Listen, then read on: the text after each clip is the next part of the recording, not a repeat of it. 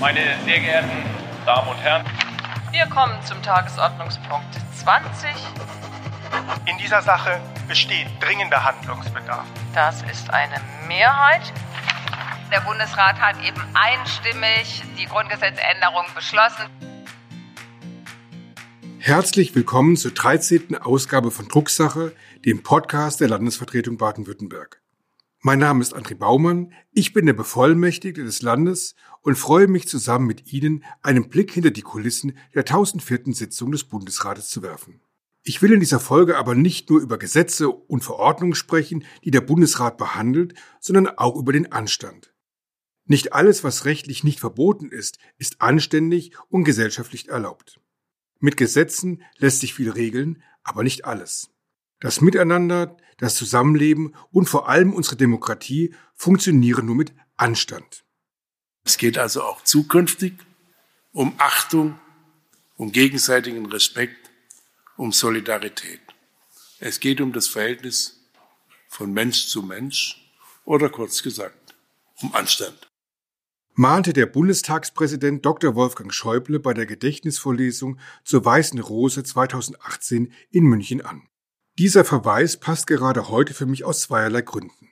Zum einen, während der Corona-Pandemie haben wir mit besonderer Intensität erlebt, wie im Schutz der anonymen Netzwelt erst der zivilisierte Umgang und dann die demokratischen Grundpfeiler ins Wanken geraten können.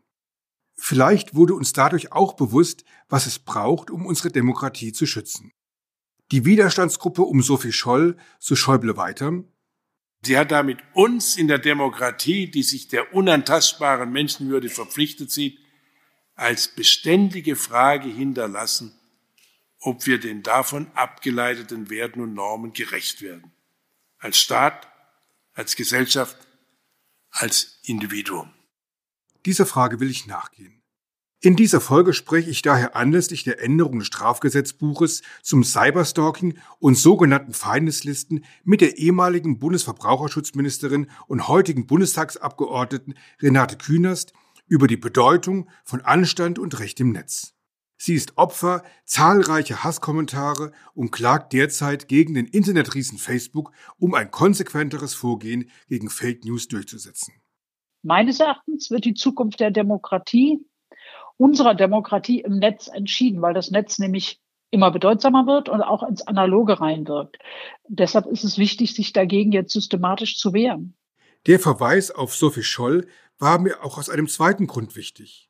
Am 9. Mai vor 100 Jahren wurde sie in Forchtenberg in Baden-Württemberg geboren.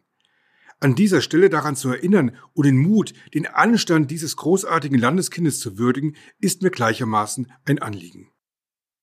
Zwei weitere Themen will ich zudem aufgreifen. Anstand und Recht spielt bei dem, was wir anziehen, fahren, kaufen, trinken und essen, eine ebenso wichtige Rolle. Der Bundesrat hat sich im Plenum mit dem Lieferkettengesetz befasst.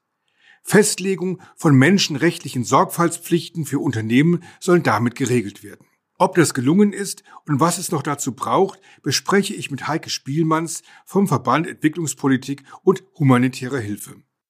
Ein Unternehmen muss verpflichtet sein, sich seine gesamte Lieferkette anzuschauen und Risikobewertungen vorzunehmen, und zwar auch aktiv.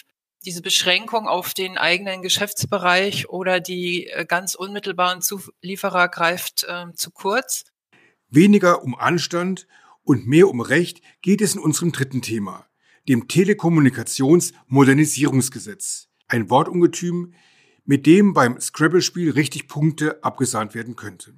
Ob es aber auch dazu taugt, den Breitbandausbau und die Digitalisierung voranzubringen, das frage ich bei Bernhard Palm, dem Geschäftsführer der Netcom BW nach. Grundsätzlich begrüßen wir das Recht auf schnelles Internet. Ähm, allerdings ist das in der äh, gesetzlichen Vorlage jetzt noch nicht so wirklich so genau beschrieben.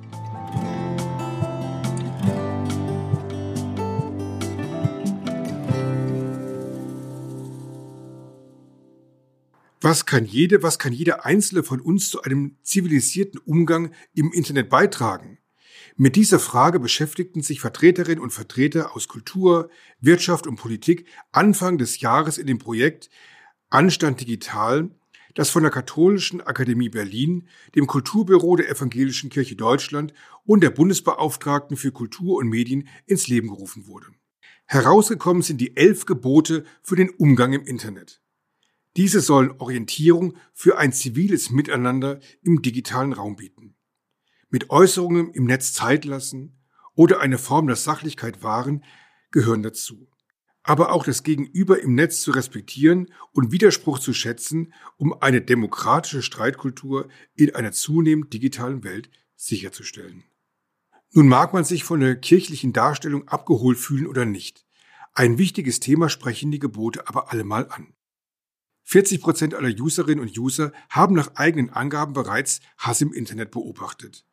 Bei den 18- bis 24-Jährigen sind es sogar 73 Prozent, Tendenz steigend.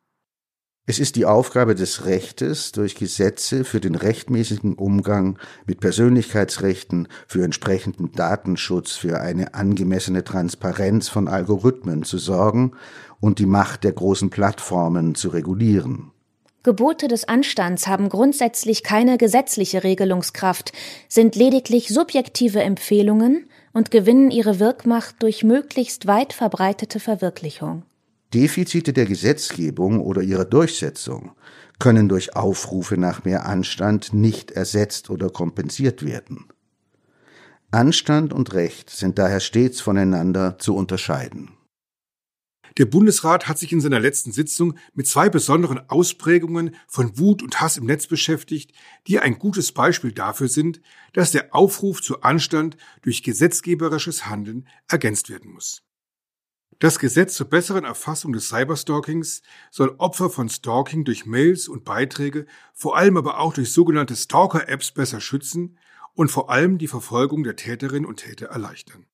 Durch die Anpassung unbestimmter Rechtsbegriffe sollen die Hürden der Strafverfolgung gesenkt werden. Durch das Gesetz zur Verbesserung des strafrechtlichen Schutzes gegen sogenannte Feindeslisten soll der Tatbestand der Verbreitung von Feindeslisten endlich vollständig erfasst werden. Bei Feindeslisten handelt es sich um die Sammlung persönlicher Daten wie Adressangaben, Fotos oder Informationen über Lebensumstände, die häufig in Verbindung mit subtilen Drohungen im Netz verbreitet werden.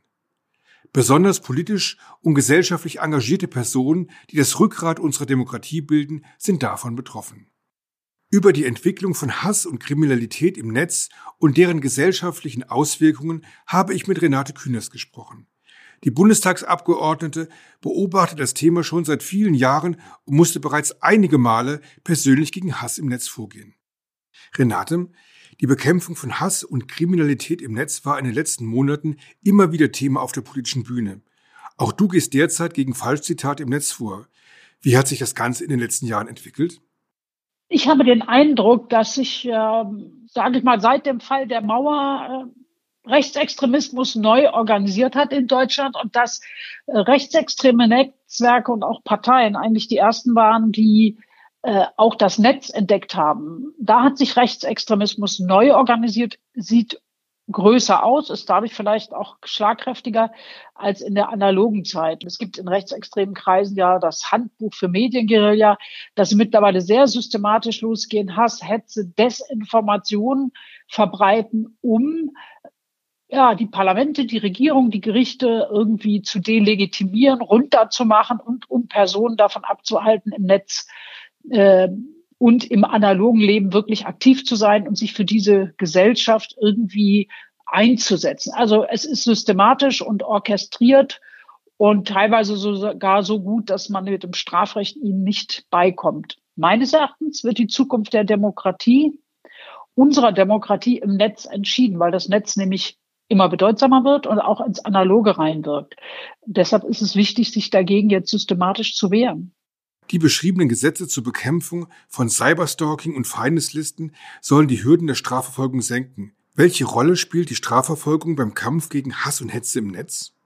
Also wir haben ja ganz viele verschiedene äh, Gesetze. Wir haben das Netzwerkdurchsetzungsgesetz, hatten speziell nach langen Mühen jetzt eine Regelung, dass tatsächlich die Plattformen eine Meldepflicht ans Bundeskriminalamt haben. Und dann haben wir neben dem organisierten Extremismus ja noch äh, das, was quasi äh, ja auch privat stattfindet fast, ja, Cyberstalking, ein Problem, das insbesondere Frauen betrifft, äh, ganz oft äh, sozusagen die Fortsetzung von Partnerschaftsgewalt im analogen Leben und da gibt es Stalking-Apps. Da ist äh, rechtlich etwas verbessert worden, geschärft und zugespitzt worden, genauso wie in einem anderen äh, Bereich des Rechtsextremismus mit den Feindes- und Todeslisten, die ja auch bis hin zu Journalismus beeindrucken sollen. Aber bei allem fehlt mir doch eine gewisse Systematik, die sozusagen sagt, das eine sind die rechtlichen Veränderungen, die wir treffen müssen, weil es neue Deliktformen gibt.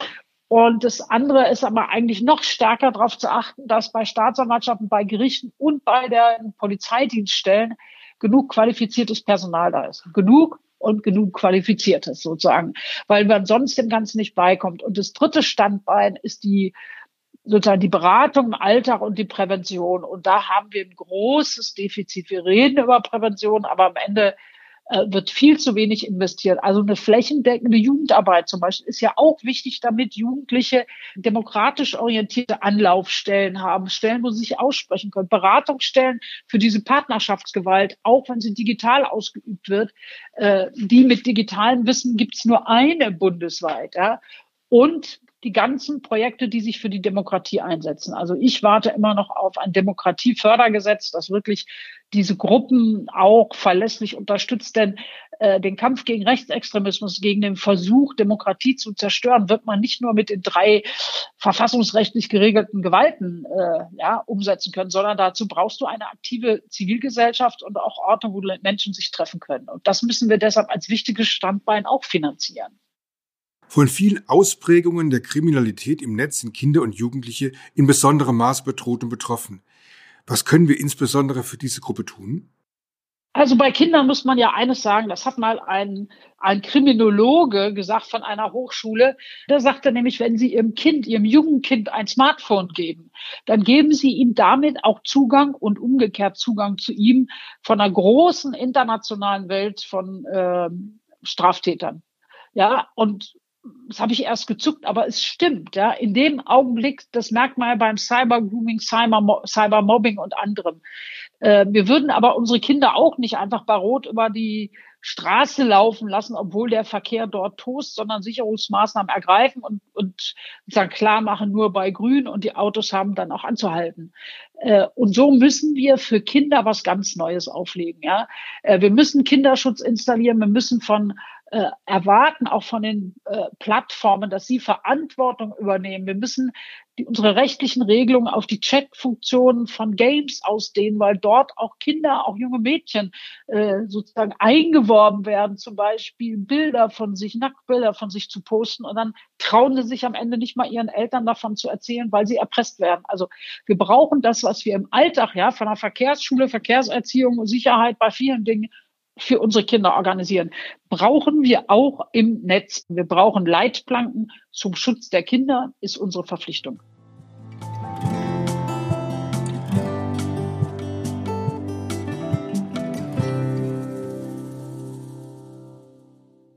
Wenn ich nach jeder Bundesratssitzung diesen Podcast hier aufnehme, steht vor mir klar ein Mikrofon. Rechts neben mir steht eine Tasse Kaffee und das Sakko aus der Sitzung hängt hinter mir über dem Stuhl. Warum erzähle ich das? Weil ich über Anstand und Recht in der globalisierten Welt sprechen möchte. Keines der genannten Produkte wurde vollständig in Deutschland produziert. Kaffee wächst nicht bei uns, Kleidung wird häufig in Kambodscha oder Bangladesch produziert und das Mikrofon enthält seltene Erden, die zu einem Großteil in China gefördert werden. Die Globalisierung zieht sich durch unseren Alltag und Deutschland gehört zweifelsohne zu den größten Profiteuren dieser arbeitsteiligen Wirtschaft. Das sichert Wohlstand und Arbeitsplätze in unserem Land, aber daraus ergeben sich auch besondere Verantwortung für Menschenrechte, für anständige Arbeitsbedingungen weltweit, für die Globalisierung, die wir fair gestalten wollen und menschlich. Und ja, es gibt eine staatliche Verantwortung in Handelsverträgen beispielsweise oder auch bei Investitionsschutzabkommen, um ein aktuelles europäisches Beispiel zu nennen. Zugleich gibt es aber auch Unternehmensverantwortung für Menschenrechte und faire Arbeit. Und genau deshalb ist das Lieferkettengesetz heute ein Meilenstein. Um diesen Meilenstein, wie ihn der Bundesarbeitsminister Hubertus Heil in der Debatte im Bundestag genannt hat, wurde in der Großen Koalition lange gerungen. Das Sorgfaltspflichtengesetz, wie das Lieferkettengesetz offiziell heißt, soll deutsche Unternehmen verpflichten, ihrer Verantwortung nachzukommen. Menschenrechte sind über die Lieferkette hinweg zu schützen. Ab 2023 soll das Gesetz zunächst für Unternehmen mit mehr als 3000 und ein Jahr später für Unternehmen mit mehr als 1000 Mitarbeiterinnen und Mitarbeitern gelten. Deutschlandweit betrifft es dann rund 3500 Unternehmen. Diese müssen dann ein durchgehendes Risikomanagement aufbauen, um negative Auswirkungen auf Menschenrechte abzuwenden. Bei einem Verstoß müssen dann Unternehmen im eigenen Geschäftsbereich unverzüglich Abhilfemaßnahmen ergreifen. Hinzu kommen Dokumentations- und Berichterstattungspflichten sowie weitere präventive Maßnahmen. Auch Sanktionen in Form von Bußgeldern sollen möglich sein. Für Baden-Württemberg ist das nicht neu. Mit Global BW Lieferketten nachhaltig gestalten geht die Wirtschaft in Baden-Württemberg schon seit längerem mit vorbildlichem und ambitioniertem Beispiel voran. Als international hoch vernetzter Industrie-, Technologie- und Handelsstandort weisen wir als drittgrößtes Bundesland in Deutschland auch das höchste Exportvolumen auf. Der daraus erwachsenen Verantwortung sind wir uns bewusst. Die Landesregierung unterstützt daher die Entwicklung nachhaltiger Wertschöpfungs- und Lieferketten. In der Öffentlichkeit trifft das Gesetz jedoch auf ein geteiltes Echo.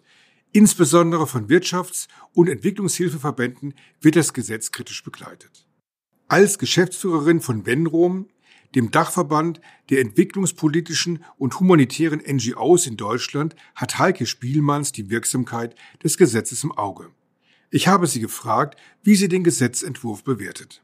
Wir denken, dass das Gesetz ein wichtiger Schritt ist, weil es einen Paradigmenwechsel markiert von der reinen Freiwilligkeit hin zu verbindlichen Vorgaben für Unternehmen.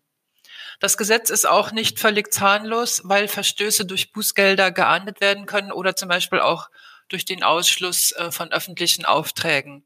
An welchen Stellschrauben des Gesetzes sehen Sie Verbesserungsbedarf? Für uns gibt es vor allen Dingen drei Punkte, wo das Gesetz verbessert werden muss, damit es äh, die Menschen und die Umwelt auch tatsächlich wirksam schützt. Das erste ist, dass die Sorgfaltspflichten für die gesamte Lieferkette vollständig gelten müssen. Das heißt, ein Unternehmen muss verpflichtet sein, sich seine gesamte Lieferkette anzuschauen und Risikobewertungen vorzunehmen, und zwar auch aktiv diese Beschränkung auf den eigenen Geschäftsbereich oder die äh, ganz unmittelbaren Zulieferer greift äh, zu kurz. Denn oftmals ist es so, dass die Menschenrechtsverletzungen am Ausgangspunkt der Lieferkette stattfinden. Der zweite Punkt, der fehlt, ist äh, eine klare zivilrechtliche Haftungsregel, so dass diejenigen, die von den Menschenrechtsverletzungen betroffen sind, äh, also diejenigen im Ausland auch vor deutschen Gerichten, vor deutschen Zivilgerichten auf Entschädigung klagen können. Einmal im Sinne der Betroffenen, aber es würde auch tatsächlich den Druck erhöhen auf die Unternehmen, ähm, sich ernsthaft um den Schutz der Menschenrechte zu kümmern. Und der dritte Punkt ist, dass auch Umweltstandards noch viel stärker in das Gesetz einfließen müssen. Sie sind bisher nur sehr indirekt aufgenommen, aber äh, Umweltschäden sind ein wichtiger Punkt, um den sich Unternehmen kümmern müssen, und zwar auch rechtzeitig und präventiv. Die Debatte um ein Lieferkettengesetz ist keine rein deutsche. Was erwarten Sie von einer europäischen Lösung und welche Rolle spielt das deutsche Gesetz hierbei? Eine EU-weite Regelung ist äh, unbedingt geboten. Bislang gibt es äh, nur ein französisches Gesetz und dann demnächst ein deutsches. Aber natürlich müssen alle Unternehmen in der EU zur Achtung von Menschenrechten und der Umwelt verpflichtet werden. Es würden damit auch EU-weit äh, einheitliche Spielregeln gelten, was natürlich sehr wichtig ist. Wir halten eine EU-weite Regelung aber auch deswegen für wichtig, weil wir hoffen, dass sie nochmal deutlich über das deutsche Gesetz hinausgehen wird. Das Europäische Parlament hat ähm, zum Beispiel gefordert, Unternehmen ab einer Größe von 250 Mitarbeitenden einzubeziehen. Das setzt also schon bei viel äh, kleineren Unternehmen an, als ähm, wie das bisher das deutsche Gesetz vorsieht. Auch die umweltbezogenen äh, Sorgfaltspflichten sollen äh, laut EU-Parlament viel stärker in einem europäischen Gesetz äh, verankert werden. Genauso die Sorgfaltspflichten entlang der gesamten Lieferkette äh, und die zivilrechtliche Haftung. Also alles die Punkte, die wir auch seitens der Zivilgesellschaft fordern. Insofern setzen wir äh, sehr viel Hoffnung in diesen europäischen Prozess, weil wenn das durchkäme, dann müsste auch das deutsche Gesetz nochmal nachgeschärft werden. Vielen Dank, Frau Spielmanns, für Ihre Einschätzungen. Während das Gesetz NGOs nicht weit genug geht, sehen Teile der Wirtschaft die Pläne schon jetzt als nicht praktikabel und zu weitgehend an. Insgesamt ein schwieriges Spannungsverhältnis, dem Hermann Kröhe als stellvertretender Fraktionsvorsitzender der CDU-CSU-Fraktion so begegnet. Wir haben viel an Zustimmung. Wir haben auch Kritik von NGOs, von Gewerkschaften, von Wirtschaftsverbänden gehört. Wir nehmen das ernst. Wir prüfen das im Verfahren. Aber ich sage sehr deutlich, Karikaturen, schlechte Karikaturen und verzerrende Darstellungen, die es gegen das Gesetz insgesamt gibt, weisen wir entschieden zurück, meine Damen und Herren. Denn selbstverständlich gilt auch in diesem Gesetz der rechtsstaatliche Grundsatz, Unmögliches darf nicht verlangt werden. Deswegen steht eindeutig im Gesetz und seiner Begründung, dass die Sorgfaltspflichten eine Bemühenspflicht konstituieren. Es geht, wird ausdrücklich das konkret Machbare und Angemessene als Maßstab benannt. Dass längst nicht alle Seiten mit dem Gesetz zufrieden sind, wurde deutlich. Das Gesetz ist als wichtiger erster Schritt zu verstehen, der zu einer gerechteren Gestaltung der Globalisierung beitragen kann. Ein nächster kann mit den Verhandlungen auf europäischer Ebene folgen. Der deutsche Vorstoß gibt hierbei auf jeden Fall wichtige Impulse.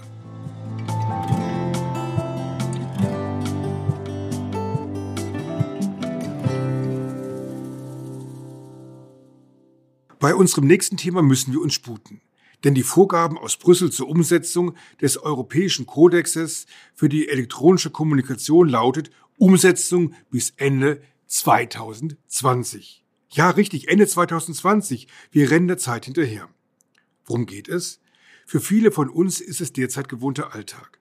Wir sitzen im Homeoffice, die nächste Videokonferenz startet und plötzlich hakt das Netz eine Netzabdeckung, die nicht funktioniert, Videos schalten, die nicht mit allen Teilnehmerinnen und Teilnehmern werden können und verzweifelt, weil Eltern der Kinder im Homeschooling nicht im Unterricht teilnehmen können. Eine Netzabdeckung, die nicht funktioniert, Videos schalten, die nicht mit allen Teilnehmerinnen und Teilnehmern abgehalten werden können und verzweifelte Eltern, deren Kinder im Homeschooling nicht im Unterricht teilnehmen können, weil das Netz mal wieder schwächelt. Wir erinnern uns an ein Foto aus dem letzten Winter, in dem eine Schülerin fest eingepackt in warme Kleidung mit ihrem Laptop in den Garten ging und versuchte, eine stabile Frequenz zu finden, um doch noch das Schulreferat halten zu können. Das nenne ich Einsatz, Chapeau, aber das kann nicht die Lösung des Problems sein. Als Lösungsansatz hat die Bundesregierung nach langem Warten das sogenannte Telekommunikationsmodernisierungsgesetz kurz TKG vorgelegt. Das TKG ist die deutsche Umsetzung des beschriebenen EU-Kodexes und soll die Weichen für einen raschen Glasfaserausbau stellen. Gelingen soll dies ganz grob umrissen mit Regulierungserleichterungen für Netzbetreiber, erweiterten Kompetenzen der Bundesnetzagentur und einer Finanzierung im Umlageverfahren. Zudem sollen die Rechte von Verbraucherinnen und Verbrauchern gestärkt werden, indem sie etwa ein Minderungs- und Kündigungsrecht bei zu geringer Bandbreite erhalten. Mit dem Gesetz verbunden ist auch ein sogenannter Universaldienst, also ein Recht auf ein schnelles oder zumindest halbwegs schnelles Internet. Darüber, was das für unsere Surfpraxis bedeutet, habe ich mit Bernhard Palm, dem Geschäftsführer des Netzanbieters Netcom BW, gesprochen. Herr Palm, gibt das Telekommunikationsmodernisierungsgesetz genügend Anreize, in Glasfaser zu investieren? Ja, wir sehen, dass das neue Telekommunikationsmodernisierungsgesetz äh, durchaus ein Regulierungsrahmen gesetzt hat, der die Investitionen dort erleichtern wird, äh, insbesondere vor dem Hintergrund, äh, dass die Regulierung, sage ich mal, relativ äh, weit gefasst ist und somit eigentlich einen lockeren Rahmen bietet. Und äh, das gibt uns natürlich als Telekommunikationsunternehmen jetzt Planungssicherheit nach vorne raus und äh, wir können damit, sage ich mal, auch sehr langfristig planen. Und äh, das war für uns letztendlich als äh, Telekommunikationsunternehmen sehr, sehr wichtig und vor allem als Telekommunikationsunternehmen, die sehr viel Glasfaser verlegen, dass wir dort, sage ich mal, einen langfristigen Rahmen bekommen, der sehr klar ist, ja. Meinen Sie, dass der Glasfaserausbau erleichtert bzw. beschleunigt wird? Das alte TKG hat schon vielfältige Möglichkeiten geboten, hier ja, Mitverlegungen, Thema Baustellen entsprechend effizient zu nutzen. Das ist auch im neuen Telekommunikationsgesetz so übernommen worden und fortgeführt worden. Und äh, das äh, halten wir für wirklich sehr, sehr wichtig für uns.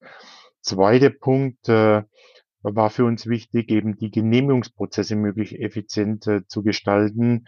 Äh, wir haben das immer überschrieben mit dem großen Stichwort One-Stop-Shop, ja, dass es eine Genehmigungsstelle gibt. Äh, das ist auch übernommen worden, aber leider nur quasi in der Variante soll eingerichtet werden. Das ist keine verpflichtende Einrichtung.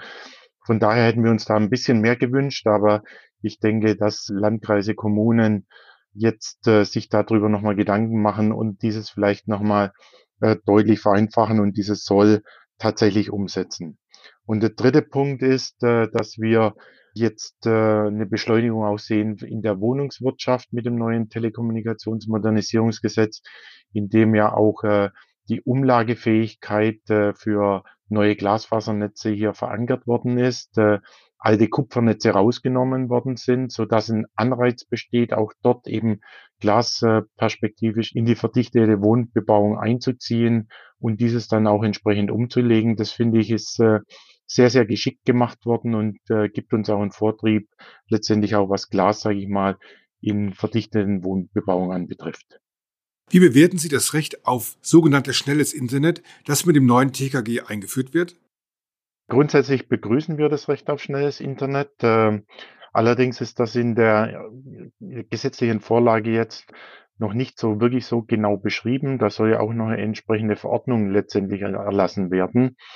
Äh, interessant ist äh, auch dann, wie wird der Durchschnitt ermittelt, die Bandbreite, die 80 Prozent der Verbraucher bekommen. Ja, was heißt es nach vorne raus so in der, in der Umsetzung? äh, dieses Teils des Gesetzes. Momentan ist es ein ganz, ganz grober Rahmen, der uns hier mitgegeben wird, aber die Erwartung liegt eigentlich sehr viel stärker auf dem, was dann in der Verordnung letztendlich stehen wird. Das Gesetz kann ein erster kleiner Schritt zur Verbesserung des Internets in Deutschland sein. Das wird durch die Aussagen von Herrn Palm deutlich. Die Länder haben dem Gesetzentwurf deshalb im Bundesrat zugestimmt. Fakt ist aber, es handelt sich allerhöchstens um eine Minimalumsetzung der EU-Vorgaben und insbesondere beim Recht auf ein schnelles Internet wäre deutlich mehr drin gewesen. Das Telekommunikationsgesetz wurde mit Sicherheit nicht das letzte Mal überarbeitet. Übrigens, die Internetprobleme der Schülerin im Garten sind mittlerweile behoben. Bundesverkehrsminister Scheuer höchstpersönlich hat sich bei der Familie gemeldet. Warten wir mal ab, bei wem er sich sonst noch so melden muss.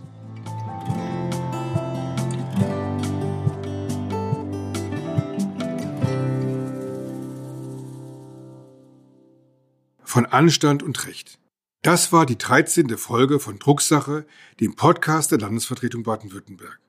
Bei einer der bekanntesten Anstandsfibeln des Freiherr Knicke aus dem Jahr 1788 lautet ein Kapitel über den Umgang mit sich selbst. Vielleicht ist das ja sowieso das Wichtigste. Die nächste Folge des Podcast Drucksache leuchtet die Tagesordnung des Bundesratsplenums am 28. Mai aus. Bis dahin bleiben Sie gesund, Passen Sie auf sich auf.